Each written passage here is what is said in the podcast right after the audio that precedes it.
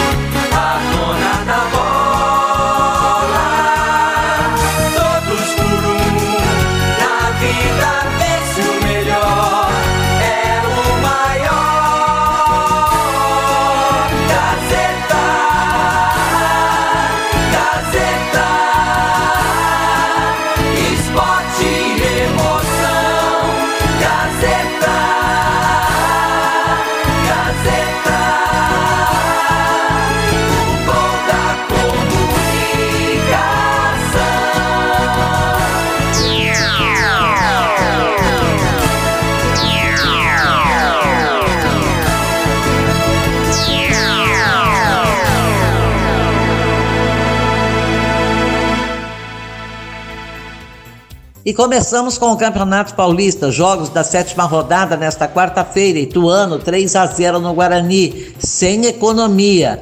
O time de Itu, na vice-liderança do forte Grupo C, continua fazendo por merecer. E o Guarani vai afundando no Grupo A. Puxa vida, que dozinha. Em casa, a Ferroviária perdeu para o Palmeiras 2 a 0, gols de Murilo 37 do primeiro tempo, Breno Lopes aos 20 do segundo. O único titular do Verdão em campo era o goleiro Everton, afinal o Palmeiras acaba de voltar do Mundial de Clubes nos Emirados Árabes. O Palmeiras segue em primeiro do grupo C e a Ferrinha afunda no grupo B. A Ponte Preta recebeu o Botafogo no Moisés Lucarelli e perdeu 1 a 0. A Macaca chora no grupo D, enquanto o Botafogo mantém chances no grupo C. E o Corinthians em 3 a 0 no São Bernardo após um primeiro tempo morno e sem gols. Depois, dois gols do Roger Guedes, um de William de pênalti, tudo no segundo tempo. É isso aí. Firme na liderança do grupo A, o Timão com 13 pontos e o Bernot segue líder do grupo B. Hoje fecha a sétima rodada com Bragantino e Água Santa, 19 horas em Bragança Paulista, mesmo horário Mirassol e Santos em Mirassol, e às 9h30 jogam no Morumbi São Paulo e Inter de Limeira. O tricolor joga mais tranquilo com a vitória do Palmeiras em cima da Ferroviária, que ficou em terceiro e não pressiona o São Paulo em termos de classificação. É isso aí. O que é que não sobra, né? Sábado tem quatro jogos da oitava rodada e seis no domingo. Então, a resposta: o que não sobra é tempo. Muito bem, na Série AZ, A2 do Campeonato Paulista, a portuguesa segue fazendo a alegria da torcida. Com dois jogadores a menos, a Lusa bateu o Juventus, que era o vice-líder da Série A2, e segue firme e invicta no primeiro lugar, 19 pontos. O Juventus, com a derrota, caiu para o quarto lugar, tem 13. Já que Linense e Esporte Clube ganharam seus jogos, a Linense foi para segundo lugar, 14 pontos, e Esporte Clube para terceiro com 13 também. Claro que é, quatro vão às semifinais, mas não pode bobear. Quem cai para quarto lugar está sujeito a qualquer momento cair para o quinto, e aí a coisa começa a ficar mais distante.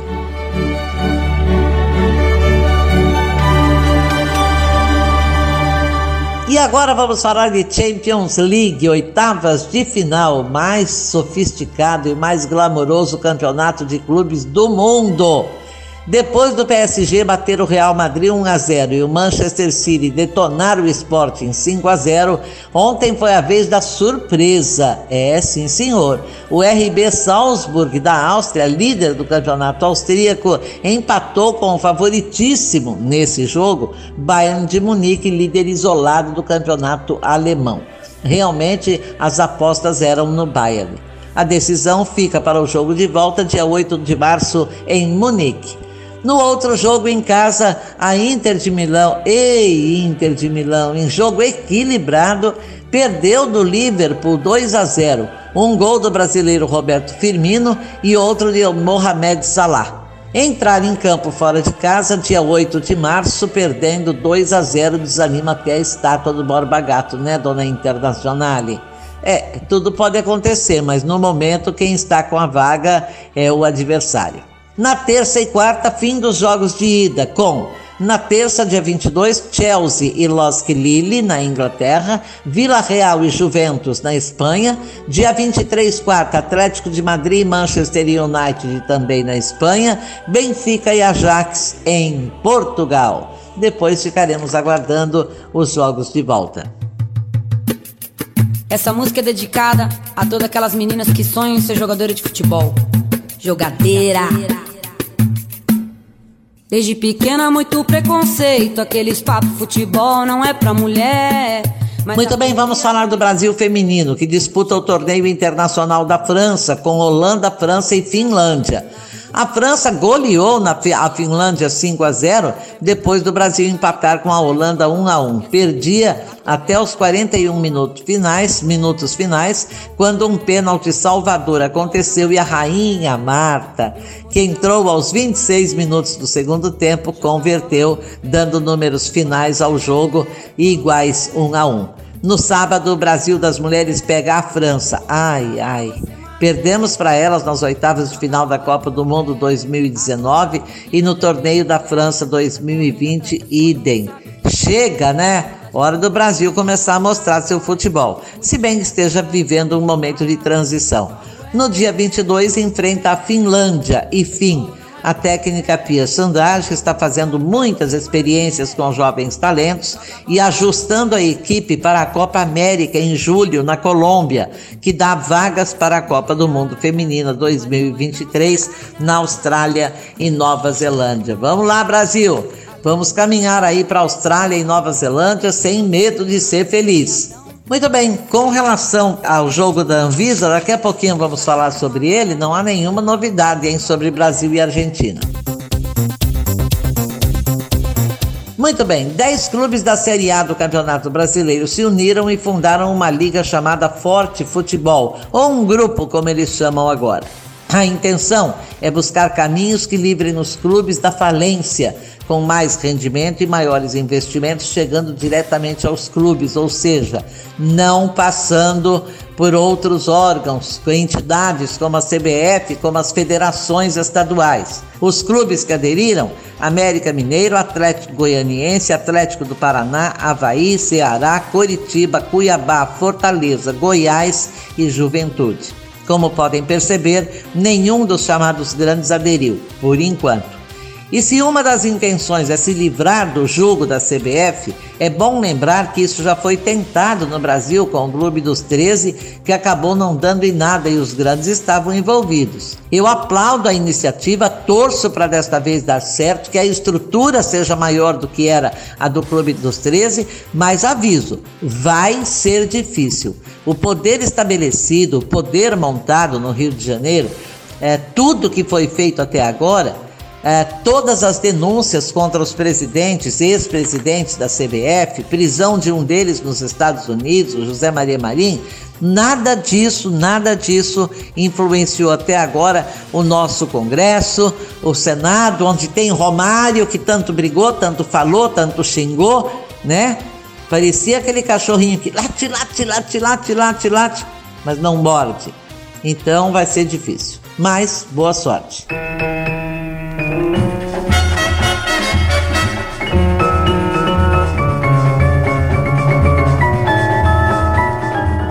A seleção de Tite vai jogar a despedida das eliminatórias sul-americanas no dia 29 de março em La Paz contra a Bolívia. Antes, dia 24, pega o Chile em casa. Dos atletas que vêm escalando, Matheus Cunha do Atlético de Madrid sofreu lesão no joelho direito e talvez não possa comparecer. Roberto Firmino e Richarlison ficam como fortes candidatos, um ou outro de aparecer na lista de Tite. Entregue dia 4 de março à FIFA com autorização para divulgação dias depois. Agora sim, vamos falar do clássico da Anvisa, Brasil e Argentina em setembro de 2021, interrompido aos quatro minutos pela Anvisa, que impediu sua realização por causa de quatro jogadores argentinos que não podiam estar em campo, burlando as normas sanitárias baixadas pelo órgão. Por causa da Covid, claro, todos sabem. Ainda não há data e local divulgados pela FIFA. A Argentina, que prometeu entrar com recurso diante das punições, multa e suspensão dos quatro atletas por dois jogos, espera resultado.